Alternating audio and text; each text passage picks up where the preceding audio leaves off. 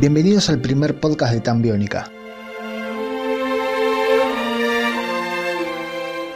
Un repaso por toda la historia de una de las bandas más convocantes de los últimos años, contada por los propios protagonistas.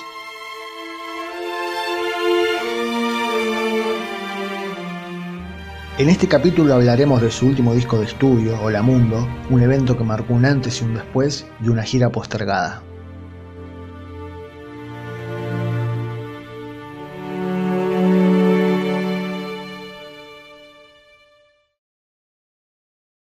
Nuevamente en Argentina y después de haber estado casi dos semanas en After Hours Studios, Los Ángeles, Hollywood, mezclando su nuevo material discográfico bajo la producción de Rafa Sardina, quien también trabajó con figuras como Madonna, los Rolling Stones, Lady Gaga, etc., comenzaron el año tocando en Mar del Plata en su gira de verano previa al lanzamiento de La Mundo. El disco lo siguieron grabando en Buenos Aires, en Roma Phonic, donde también grabaron Destinología y en el unísono el mítico estudio de Gustavo Cerati que fue cedido por la familia Cerati a los Tambiónica para que pudieran ensayar para sus shows y en este caso preparar su nuevo disco.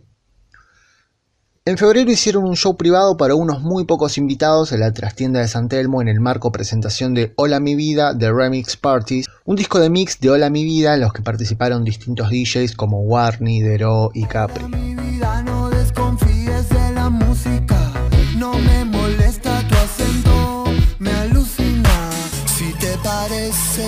puedo pasarte buscarte. Llego y te prometo una noche tremenda.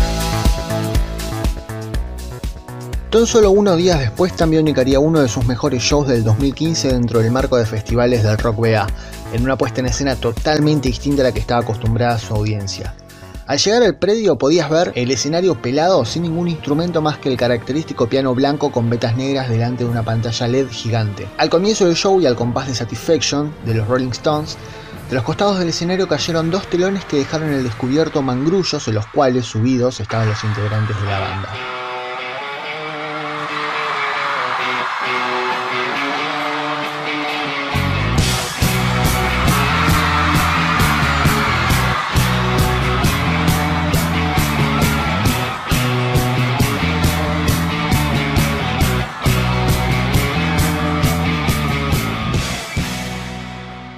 Fue un recital que contó con todos los elementos que podía esperar un fan de Tambiónica. Temas viejos que habían quedado olvidados, un acústico de la ensalada, un cover de Wake Me Up de Avicii, los Miranda de invitados para prender fuego el escenario con ella y un final a pura melancolía con la melodía de Dios.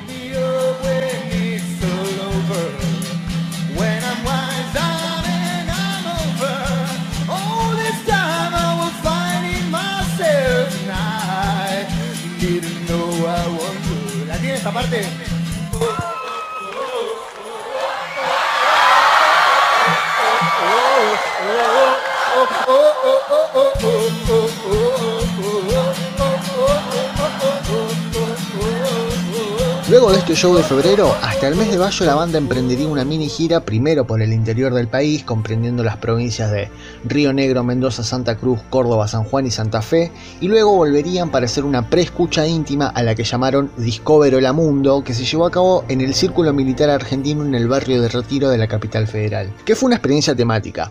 Recorrías los distintos salones del lugar y podías encontrarte en cada uno de ellos con una temática distinta que representaban los cuatro elementos agua, fuego, tierra y viento, cada uno representado por uno de los Tambiónica. Sally se encontraba escribiendo en un salón aparte, mirando partituras dentro de lo que parecía ser una catarata, rindiéndole cuentas al elemento agua. Diego se encontraba en un salón arengando lo que parecía ser una fiesta de gladiadores, bailando al ritmo de América dentro de la temática fuego. Bambi oficiaba de director de una orquesta de enfermeras y enfermeros mientras sonaba las cosas que pasan en un salón ambientado con el elemento tierra, y Chano por su lado cantó No me atreví a sugerirte que te mueras en lo que parecía ser el cielo junto con dos ángeles que estaban tocando sintetizadores, simulando ser así el elemento aire. Al final del recorrido se encontraban todos juntos en un mismo salón, los músicos, los gladiadores, las ángeles, e interpretaron la otra manera. La finalidad era que la gente pudiera conocer las canciones antes de la salida del disco, que pudieran ver de qué modo y bajo qué temática iba a estar orientado este material y que se supiera cuál iba a ser la vestimenta que iba a caracterizar a Hola Mundo. Este evento tuvo lugar el 13 de mayo. El disco saldría solo 5 días después, el 18. Casi una ambientación de la obra, poder, la verdad que llevar las canciones a diferentes habitaciones con, con sus diferentes temperaturas y ambientación y escenografía y era una manera original para nosotros de, de poder comunicar qué deberían decir las canciones. Este, este nuevo disco viene acompañado de una estética también.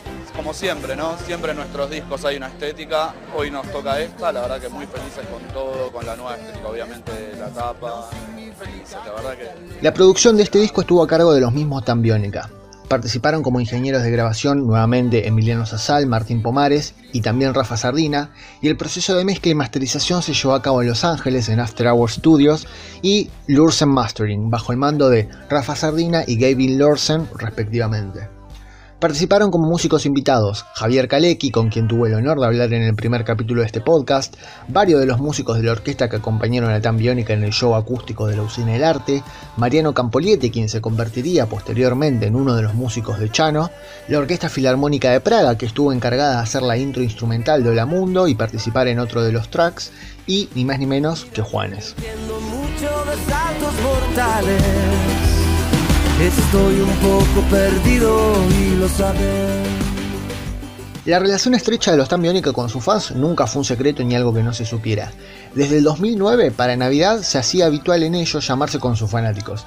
Se trataba más de un regalo para el admirador que para el admirado. Bajo la premisa del nunca más solos, los Tan Biónica le pedían a sus fans que dejen sus números de teléfono para poder llamarlos y que posteriormente se genere una cadena de mensajes y llamados entre desconocidos, cuya finalidad era que nunca más alguien se sienta solo para las fechas festivas.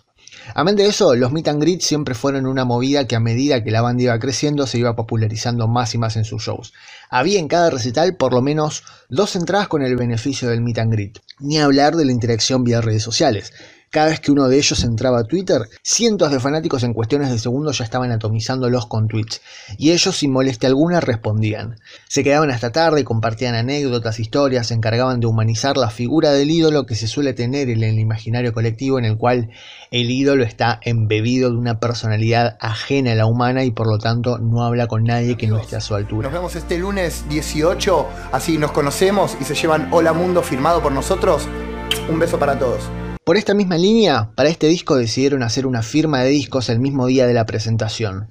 El 18 de mayo, en el Musimundo de Belgrano a las 14 horas, a los primeros 500 que compren el disco se les iba a conceder el beneficio de estar un rato con ellos, poder abrazarlos, decirles alguna palabra y llevarse no solo el disco firmado, sino también el imborrable recuerdo de haber tenido una anécdota con ellos. mañana que estoy acá y me firmaron todo y les di la carta y hablé con ellos un montón, pero es como que los abracé, yo ya no, no solté, es como no sé sin explicarle, no sé qué hacer todavía. Para mí es todo, ellos me llevaron a, a vivir un montón de cosas, me, me enseñaron otra forma de vida.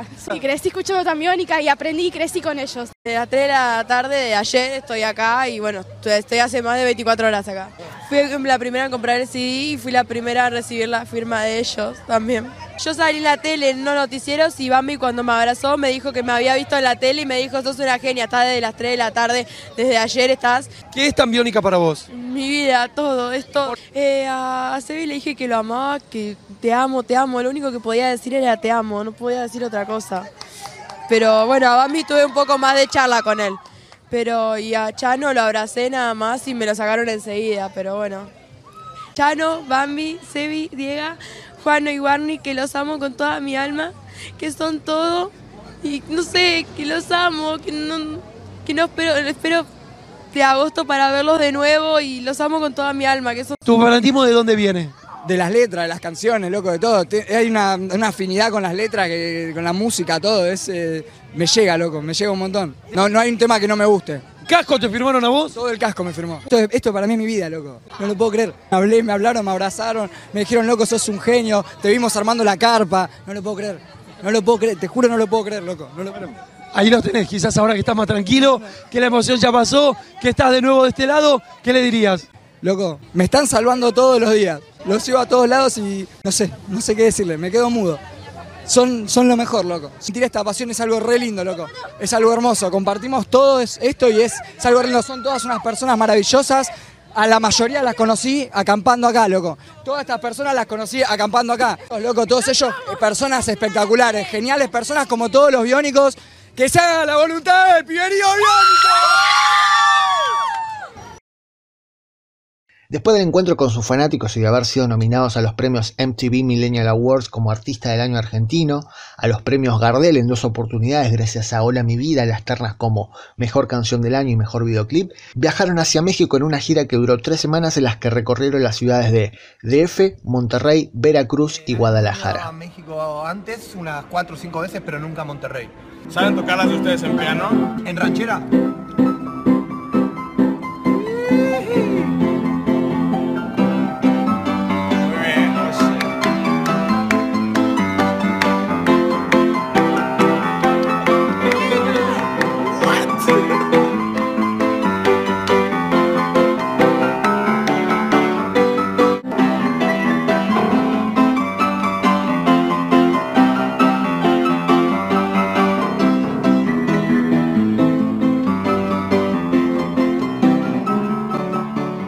Durante la gira mexicana, apenas menos de 20 días después de su lanzamiento oficial, Hola Mundo ya había alcanzado la distinción de disco de oro. El punto es que gracias a la compañía discográfica Universal pudieron establecer un vínculo con Moderato, una legendaria banda oriunda de México que les permitió telonear su show en el Auditorio Nacional de Ciudad de México y a cambio los Moderato telonearon los shows de Tambiónica en el Luna Park para la gira ¿Es de una Hola evolución Mundo. de favores con los amigos de Tambiónica que están aquí compartiendo el Luna Park? Pues es un placer, la verdad. Ellos han estado en, en México y pudieron abrir nuestro show del Auditorio Nacional. Ahora estamos con ellos y pues ha sido increíble, ha sido increíble regresar a Buenos Aires. Tuvimos oportunidad de que Tambiónica tocara con nosotros en México en el Auditorio Nacional, ahora estamos nosotros por acá. Digamos que es una especie de networking más orgánico. Les dimos like, nos dieron like, hubo intercambio de fotografías y ahora intercambio de conciertos. Y eso es lo que tiene la música, ¿no? Que conecta. Y sobre todo esta cuestión de que los fans de Moderato pueden conocer la música de Tambiónica y ahora ya nos están dando la oportunidad de que el pibereo biónico conozca la música de Moderato. Entonces la verdad para nosotros es, es muy emocionante y nosotros la verdad es, es muy divertido estar acá. Nosotros disfrutamos mucho tocar, este, son buenos amigos, la hemos pasado muy bien y este, muy contento de estar por De nuevo en Argentina, luego de una extensa gira mexicana que tuvo por lo menos cuatro shows y múltiples notas en los distintos multimedios de México, los Tambiónica tenían que presentar de manera urgente su nuevo trabajo discográfico. Citando a Julio Verne, desde la cuenta oficial de la banda se anunció cuándo sería la presentación de Hola Mundo dentro del marco de la gira llamada La Vuelta al Mundo 360 Experience. El día elegido había sido el 13 de agosto. Un show acompañado por Claro Música y Samsung con promociones para Claro y BBVA francés. La venta general de este show comenzaría el día 22 de junio. Para el 24, 48 horas más tarde, ya estaba agotado. Tan solo unos días después, el 28 de junio, habilitaron la venta para el segundo show de la Vuelta al Mundo prevista para el 14 de agosto. Pero pasaron solo cuatro días hasta que esa fecha también se agotó. Recordemos que Luna Park tiene una capacidad para 9.300 espectadores. Pocas veces antes se había visto que una banda argentina del palo del pop agote entradas con tanta rapidez en un estadio de esas dimensiones como lo estaba haciendo tan biónica. Y como si fuera poco dentro de toda esa vorágine de salida del disco, gira mexicana, certificación de disco de oro, anuncio de los shows más importantes del año, se le sumaba que en menos de dos semanas habían agotado dos Luna Parks en un show proyectado para dentro de dos meses. Por eso anunciaron otras dos fechas. El compromiso ya lo tenían para el 13, 14, 15 y 16 de agosto. Una gran noticia que suspendió el ensayo. Se acaba de agotar el segundo Luna Park, así que les queremos decir gracias por estar siempre ahí. Invitarlos el 15 y el 16 al mismo lugar. Pero una semana antes tenían pactado hacer un Secret Show el 7 de agosto, donde harían un recital exclusivo para clientes Claro en el Samsung Studio de San Telmo, y el 8 se harían presentes en el Festival Solidario Un Sol para los Chicos, un evento más que conocido organizado por UNICEF Argentina y Canal 13. Chano involucrado en un escándalo. Al menos ocho autos chocados. Estaba circulando de contramano. El hombre de Tambiónica entró en contramano e hizo un desastre. ¿no? Circulaba en contramano. Chano protagonizó un accidente. De apellido Champentier. Trasladamos al hospital Pirovano para practicar sutura. alrededor del choque de Chano. Las primeras horas de esa fatídica mañana de agosto fueron confusas. La información de los medios de comunicación era errática, contradictoria, imprecisa, alarmista inconclusa y nadie podía decir a ciencia cierta qué había pasado porque realmente nadie sabía. Solo se tenía un dato muy claro. Chano había sido víctima de un accidente automovilístico que terminó con él en el hospital. Con el correr de las horas, los días y las semanas comenzaron a ser más claras y precisas las noticias. Fueron apareciendo testimonios de testigos, partes médicos, noticias oficiales por parte del círculo íntimo de Chano e incluso también aparecieron videos tomados de las cámaras de seguridad del lugar del accidente. El accidente tuvo lugar en las inmediaciones de la cancha de River en el barrio de Núñez. Chano, a bordo de su camioneta, fue víctima de un intento de asalto que lo motivó a hacer maniobras con su vehículo que terminaron en un choque. Lo bajaron de la camioneta y le propinaron una brutal golpiza que devino en politraumatismos con múltiples heridas y fracturas. Fue trasladado en primera instancia al Hospital Pirobano y de ahí derivado al Sanatorio de la Trinidad, donde quedó bajo observación médica. 5 de agosto. Era el, el- la final de River. Sí. ¿Y vos de dónde venías? De la casa de unos amigos, cercana a la zona del Monumental. ¿Y qué fue lo que pasó ahí cuadras antes, digamos? Cuadras antes lo que pasa es que mm, yo salgo de, un- de una cena y decido encarar para mi casa y de repente llego a una cuadra y, y yo tomo Mendoza en el, en el sentido correcto y, y empiezo a escuchar, yo creo que fue un, un tres tiros que me lo tiran abajo del auto y empiezo a escuchar Ah, piedrazos o- o- o- y gente que, que se me quiere meter en la camioneta. O la primera opción que tuve fue escaparme porque la verdad que era una violencia, me estaban pegando, eran muchas personas. Nunca me, nunca me robaron, nunca choqué y siempre pensé, de última me bajo del auto, Tomás, llévate todo. Sí, claro, obvio. A- Hasta, hasta he pensado en, muchas veces en, en decir, si me chonean, de- en no llamar a la policía, decir, Tomás, llévate todo. Cuando ya estoy en, en el piso pierdo la conciencia. Vos te desmayás. Sí, yo me desmayo. La primera imagen que recuerdo es en la ambulancia con un policía. Es un recuerdo difuso de una conversación sí. en la que yo trato de contarle alguna que otra cosa. ¿Te asustaste con todo esto? Me asusté mucho y me angustié mucho. Mi vieja también la pasó muy mal. Y mi hermano también. Para mí, eh, él es un compañero en esta lucha, ¿viste? Hace muchísimos años. Uno siente que, que defrauda a un montón de gente y, y también se carga culpas que a veces no tiene, ¿viste? Este, Yo sé que, que no soy culpable de la enfermedad que tengo. Sí que, de que sí, tengo los datos de cómo mantenerme limpio. yo, yo ya tengo tantos registros de que, de que mi vida sin drogas es, es una colección de éxitos, de que cada vez que dejo de drogarme, este, logro conquistar todos mis sueños y todas las cosas que me propongo y, cuan- y- y en- cuando me estoy drogando no. Yo hace poco había tenido una recaída que no tuvo nada que ver con la noche del accidente. ¿Te asusta volver a cantar ahora en público? No, no, no, tengo, tengo la necesidad de... Tenés ganas de hacerlo. ¿Sabés qué hace uno cuando se cae? Se levanta. Este lamentable hecho significó un antes y un después para bien y para mal. En la banda, en su relación con los fanáticos, en su relación con sus compañeros, con los medios y consigo mismo. Fue el punto bisagra que muchos le atribuyen a los sucesos posteriores.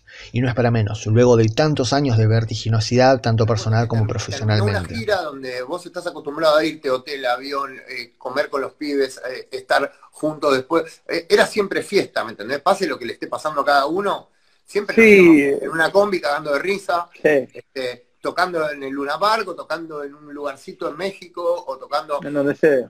en donde sea. Terminó la gira, me vine a vivir a esta casa yo, había que componer, había que componer, me acuerdo que empecé a componer un, un poco perdido, y yo dije, loco, me empecé a perder, ¿me entendés? Porque dije, Eh, estoy más solo que la luna. O sea, eh, salía, salí y dije, ¿para qué carajo quiero esto? ¿Me entendés? Me separé, se terminó la gira, este, no estaba más, ¿viste? nuestros padres, o sea, Habíamos terminado todo ese tour de, de destinología y el verano siguiente, que fue el del 2014, con la cabeza de que había que parar un cacho y hacer un nuevo disco y hacer solo conciertos grandes. O sea, en- me acuerdo que fuimos a, a lo de Jorge, a lo de la nata, a contar que íbamos a hacer el hipódromo, y lo contamos como si te dijera en abril y el concierto era en diciembre. Y nos habíamos dejado el tiempo para entre abril y noviembre hacer componer el disco y estábamos todos rotos, todos hechos mierda por dentro. Yo me acuerdo que, que- que la sensación interna era, era como muy, viste, eh, muy jodida. Tal vez como grupo también necesitábamos eh, que algo suceda, que nos pare un poco para recalcular, ¿no? Hace poco hablábamos, ¿no? Y, y recordábamos un momento en el que nos corrían fans y del otro lado estaba un, un escribano y estábamos haciendo un poder que apoderábamos a no sé quién para no sé qué cosa. Veníamos eh, con un ritmo muy acelerado del grupo. Nosotros hace cinco años no paramos. En la última serie de Cuatro Luna Parks se nos murió nuestro padre. Los medios y más precisamente las redes sociales comenzaron a llenarse de burlas, de desinformación, difamación e infamia en torno al accidente de Chano. Se hablaba más de él como persona que como profesional, se hablaba de sus cuestiones personales en lugar de hablarse de la música que lo hizo Si se ponía el foco en sus recitales próximos era por el mero morbo de ver cómo había quedado un tipo que tuvo un accidente de esas características. Más allá de lo que pudo haber significado para ellos como para nosotros esta eventualidad, lo cierto es que a días del evento de UNICEF del Secret Show, a una semana de las cuatro presentaciones en el Luna Park, todo se tuvo que postergar. Las fechas se corrieron para los días 28, 29, 30 de septiembre y 1 de octubre, siendo este último Luna Park el número 11 de la banda. ¿Cómo estás? Porque recibiste una golpiza bastante importante, tuviste varios días internados. Eh, físicamente bien, me dejó la, la doctora Silva una, una cicatrización perfecta, creo que no, no, tengo nada en el ojo, me toco y tengo como un, solo una montañita de los puntos. Los huesitos de la órbita creo que se soldaron porque me dijeron que se iban a soldar. Las costillas, ayer alguien me tocó acá y dije, ah, ya está, ya, ya se deben haber arreglado. También tengo que agradecer muchísimo porque porque viendo los videos es escalofriante. Yo la verdad que no, no le deseo eso a nadie. Fue una situación muy dura y también fue muy duro ver cómo respondía el entorno con tanta tristeza ante, ante la situación. Este, preparamos un escenario 360, este, el público va a, ver, va a poder ver de todos lados. Hay unos palcos especiales, eh, también va a quedar el Luna Park como se lo ha visto en los escenarios cuando hay, hay, una, hay boxeo este, con el escenario en el medio y ahí nos desplazaremos por todos lados, daremos vueltas, este, tocaremos las canciones de Hola Mundo, que, que Hola mi vida, las cosas que pasan, un poco perdido, que la hicimos con Juanes, que, que también nos dieron muchísimas alegrías y, y a la gente este, le, le, gustó mucho el disco y, y, bueno, es la primera vez que lo vamos a tocar, nosotros tenemos muchísima expectativa, no sé si, si se puede traducir a palabras lo que siente un artista cuando graba un disco y después de tantas cosas recién puede salir a tocarlo, salir a tocar en este contexto es realmente soñado. Al entrar al estadio, uno podía encontrarse con un escenario en el medio del campo del que salían dos pasarelas largas que conducían a los extremos de luna que separaban el campo A del campo B, divididos de esa manera o, para hacer partícipes a los espectadores, sector aire o sector fuego respectivamente. Alrededor, las plateas. En el centro del escenario estaba la batería de Diega sobre un piso movible que giraba a medida que la canción o el transcurrir del show lo merite. Sobre ellos había pantallas LED para que los de este sector pudieran ver lo que estaba sucediendo en el otro extremo del escenario cuando los Tan Biónica estén cantando para ese sector. La puesta en escena, que fue por demás original, requería del esfuerzo físico de los músicos que entre tema y tema tenían que ir cambiando posiciones, intercalando entre sector y sector, y ni hablar de Chano, que durante todas las canciones tenía que rodear el escenario para no dejar a ningún espectador afuera del espectáculo.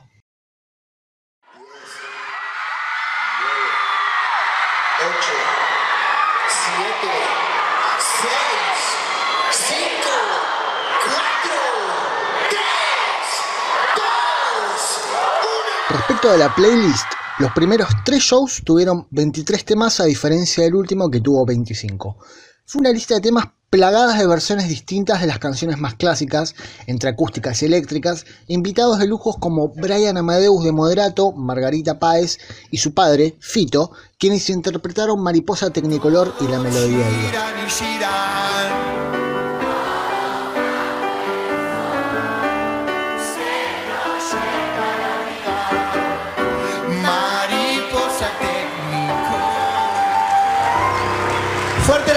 Margarita Páez, Fito Páez, vamos a saludar.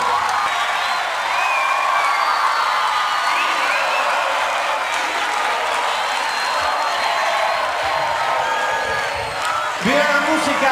¡Viva el amor! Gracias.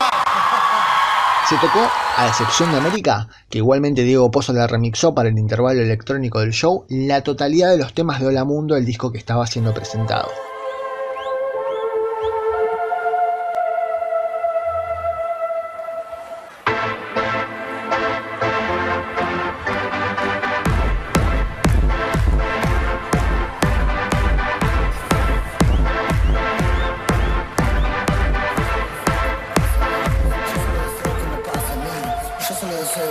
Yo solo deseo que me pase a mí. Yo solo deseo que me pase a mí. Yo solo deseo que me pase a mí. Yo solo deseo que me pase a mí. El show era íntegro y como se mencionó en un capítulo anterior de este podcast, a lo largo de las distintas giras a Tan Biónica la caracterizó su robusta personalidad para innovar y probar cosas nuevas porque, como ya se ha dicho, la idea no era que el show fuera solamente musical, sino también visual. Se trataba de lograr un espectáculo que no fuera simplemente un recital de música, sino que el espectador pueda llevarse una experiencia íntegra. Por este motivo, en los shows de Luna participaron, además de Fito y Brian Amadeus, los músicos de orquesta que ya habían sido también partícipes en el show de la Usina del Arte y también un excelente grupo de bailarines comandados por Majo Castorina que animaron el electrointervalo que estuvo a disposición de Diego Pozo con la versión remixada de América que escuchamos anteriormente. Tuve también el agrado de charlar con Majo Castorina que me dijo lo siguiente. para trabajar como coreógrafa y, bailarina con Tambiónica me llegó a través de una amiga mía tucumana que conocía a Guido, que era su manager, y bueno, se, contactó con ella para ver si conocía a alguien que pueda llegar a armar estos shows, y así fue que, ella le compartió mi, celular, yo ya estaba trabajando como coreógrafa de artistas. Y bueno, así fue que, Guido, el manager de aquel momento, se contactó conmigo y a partir de ahí empezamos a trabajar y fue hermoso, fue muy fácil eh, ponernos de acuerdo, teníamos los mismos gustos, en un principio me planteó Guido eh, todo lo que sería la idea, me dijo en qué secciones del show quería armar coreografías, me explicó cómo iba a ser el, escenario, porque era un escenario atípico, era un show 360 grados, entonces los bailarines íbamos a tener que bailar hacia un lado, hacia el otro. Teníamos unas pasarelas hacia los laterales de 20 metros cada una, eh, que es muchísimo cuando tenés que bailar y trasladarte. Y bueno, fue un desafío hermoso pero se fue armando con, mucha paciencia, con mucho amor y salió increíble. El equipo de trabajo siempre me gustó y fui aprendiendo que, tiene que estar conformado por gente, por, buena gente, gente que no, viste, que no haya estrellatos, que no haya historias, sino que gente que tenga ganas de trabajar, que disfrute de hacer eso tanto como lo disfrutaba yo y la mayoría eran amigas, amigos o conocidos muy buena onda también cuando pedía que me recomienden algún bailarín o algo, siempre pedía que sea buena persona, ante todo, al margen de sus talentos y todo lo que pueda llegar a hacer. Entonces la parte del vestuario la armamos con la productora de un amigo mío y fue increíble porque mi amigo también entendió todo el concepto que Guido proponía, lo entendió muy rápido y armó unos vestuarios muy, muy hermosos, intergalácticos, otros así como con LEDs, con luces y, estuvo buenísimo. Eh, lo mismo con el maquillaje y después todo lo que es el equipo de, bailarines, siempre sumando por, recomendación. Por, yo ya tenía armado mi, staff, digamos, em, pero necesitaba más. En este momento teníamos que ser 20 bailarines. Y no queríamos que sean bailarines convencionales, digamos, necesitábamos que sea bien diverso, queríamos que, haya de todo, que, que, abarque a, todo tipo de cuerpos y, bueno, entonces era muy, muy diverso, muy divertido y, así fue que me fui contactando con gente. Necesitábamos acróbatas, así que contraté acróbatas de primer, primer nivel, que ellos iban haciendo sus, sus maravillas por las pasarelas. Y bueno, hacer esas presentaciones con ellos me hizo crecer un montón, porque ya, ya como ya vengo diciendo, fue un desafío muy grande, sobre todo desde la puesta en escena, porque después armar la coreo Em, digamos que eso no me resultaba tan complejo como adaptar esas coreografías a lo que era aquella puesta en escena con la propuesta de los 360 grados y bailar para acá, para allá, para el otro lado, o sea, teníamos público por todos lados. Eh, también necesitábamos distribuirnos bien y, bueno, y, utilizar todo el espacio que, tenía una forma súper particular, así que em, en lo profesional aprendí muchísimo y me pasó que a partir de esos Luna Parks eh, sentí que, que podía volver a armar cualquier tipo de show, que, lo que venga lo iba a poder hacer, porque mm, em, fue un desafío muy grande y a partir de ahí entendí cómo debería manejarme siempre. Así que siempre muy agradecida con toda la producción, eh, con, con Chano, que es un ser hermoso, con Guido, que es eh, su manager y también todos nos trataron muy bien, es, como una especie de familia lo que se arma y, es mucho más hermoso trabajar así y mucho más fácil, aunque quizás tengas propuestas difíciles, con un trato así es todo mucho más fácil y más lindo. A gusto personal, destacan notablemente en este show las versiones de Arruinarse, con una modalidad acústica, El Duelo, bajo el mismo concepto que Vidas Perfectas, Los Cuatro Tambiónica en el borde del escenario tocando con pads y iPads, Ciudad Mágica con una intro nueva y peculiar y bailarines por todo el escenario y también, a gusto personal, Víctimas. Quiero ver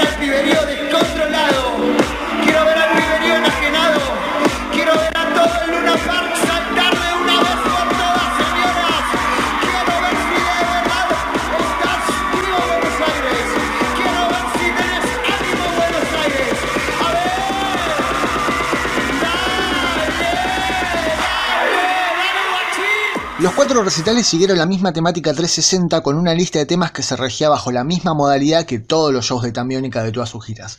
Un recorrido que, si bien podía abarcar canciones de distintos discos, lo que se buscaba era recorrer todos los climas emocionales hasta llegar a un intervalo electrónico, volver con canciones eléctricas y finalizar con un momento melancólico y emocionante sin olvidar el regalo de la capa antes del bis de la melodía de Dios. Luego de esos shows comenzaría realmente la gira, pero ya estamos a finales de año, por lo que dadas las circunstancias que habían atravesado los Tambiónicas durante todo el año, las buenas y las malas, Solo pudieron visitar Chile a fines de noviembre, donde despidieron el año haciendo múltiples notas en los medios chilenos y siendo partícipes del festival Pulsar. Pero no lo despidieron así simplemente, lo despidieron recibiendo la certificación de disco de platino por haber alcanzado las más de 200.000 copias vendidas, despidieron el año lanzando Buenas noches otra vez, una canción Originalmente lanzada para hacer la cortina musical de Showmatch, pero que pegó tanto entre los fanáticos que terminaron haciendo, al igual que con Hola Mi Vida, un disco de remix entre los que participaron también distintos DJs.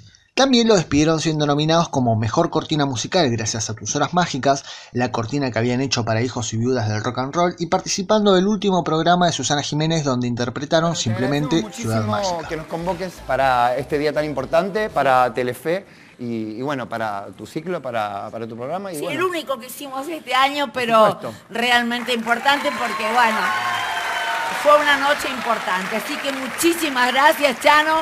Gracias, Tambiónica. Gracias, Divinos. Y que le siga yendo como hasta ahora. Que la están rompiendo. te deseo lo mismo para vos ¡Mua! y nos vemos. Adiós. Gracias, chao, mi amor. Lo despedimos con un aplauso enorme.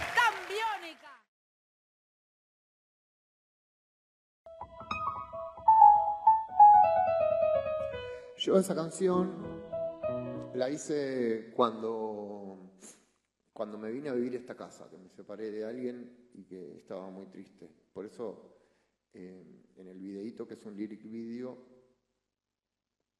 hay un montón de cosas que alguien me regaló y con objetitos, que junté todos los objetos que tenía y los puse en el jardín. Eh, El jardín es este, hay duendes también y este, enanos de jardín escondidos que se mueven, se mueven solos durante las noches. Y estaba muy triste, me acuerdo, y me vine a, vivir acá. Ya, Recién había terminado esta casa. Ni siquiera la había medio terminado, esto como que no daba para, para venir a vivir, pero bueno, me vine a vivir acá. Y este. Y- pero insiste con. Me duelen las cosas que pasan, me duelen las cosas que pasan, pero lo más importante es, me gustan las cosas que pasan. O sea, la canción termina con la aceptación. Eso está bueno.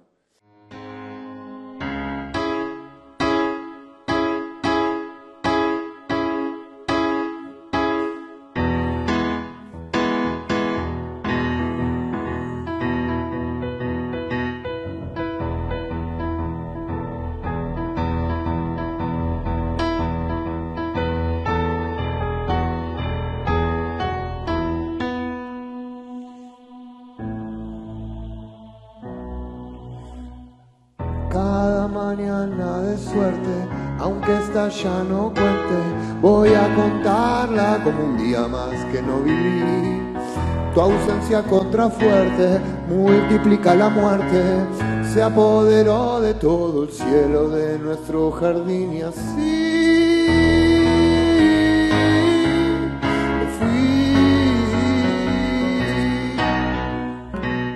Princesa amanecida, estás oscurecida. Soñé escribirte dentro de un terceto que rompí. Pintate tus colores, te pido que no llores, que no te olvides de todo lo que nos hizo así, así. Y me fui.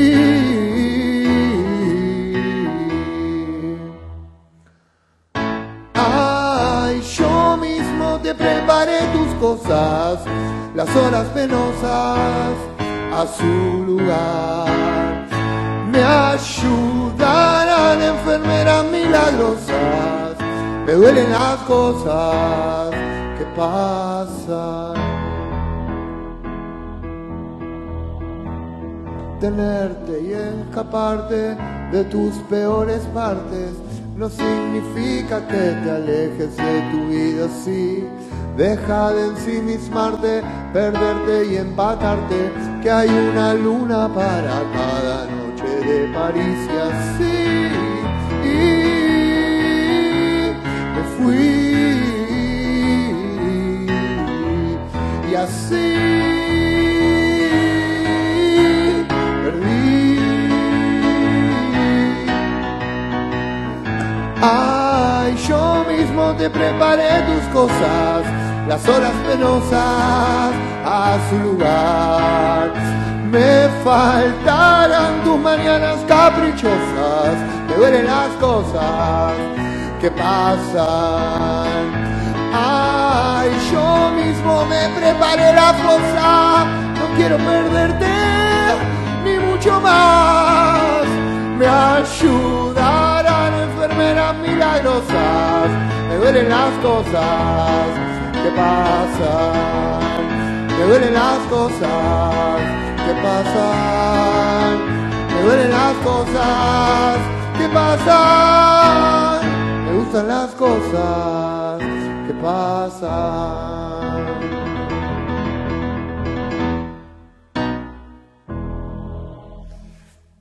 ¿Le gustan las cosas que pasan?